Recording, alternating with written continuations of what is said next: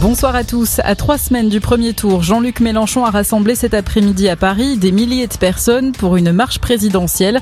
Arrivé sur la place de la République, le candidat à la France Insoumise a prononcé un discours. Il promet que si l'Union populaire l'emporte, il y aura le même jour un décret fixant le SMIC à 1400 euros. Jean-Luc Mélenchon a également défendu sa réforme des retraites qu'il veut faire passer à 60 ans. Un temps de recueillement et d'hommage cet après-midi à Toulouse, dix ans après les attentats commis à Montauban et Toulouse par Mohamed Merah. Emmanuel Macron et le président de l'État israélien ont déposé une gerbe à l'école juive Ortora où trois enfants et un enseignant ont été tués. 2000 euh, personnes ont été invitées par le Conseil représentatif des institutions juives de France pour participer ensuite à une grande cérémonie.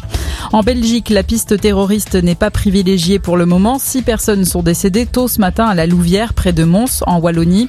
Une voiture a foncé sur la foule lors d'un carnaval. Les deux personnes qui se trouvaient dans la voiture ont été interpellées. Elles sont originaires de la commune et ne sont pas connus des services de police pour des faits similaires. 10 millions de personnes ont fui leur foyer à cause de la guerre en Ukraine, annonce du haut commissaire des Nations Unies pour les réfugiés. Ces personnes se sont déplacées à l'intérieur du pays ou réfugiées à l'étranger, précise Filippo Grandi. Un chauffeur de taxi électrique qui a provoqué un accident mortel à Paris porte plainte contre Tesla pour mise en danger de la vie d'autrui. Comme le rappelle son avocate, le chauffeur affirme que le frein ne fonctionnait plus lors de l'accident et que l'accélérateur s'est emballé. Le véhicule a percuté deux piétons, une camionnette et du mobilier Une personne est décédée et une vingtaine ont été blessés.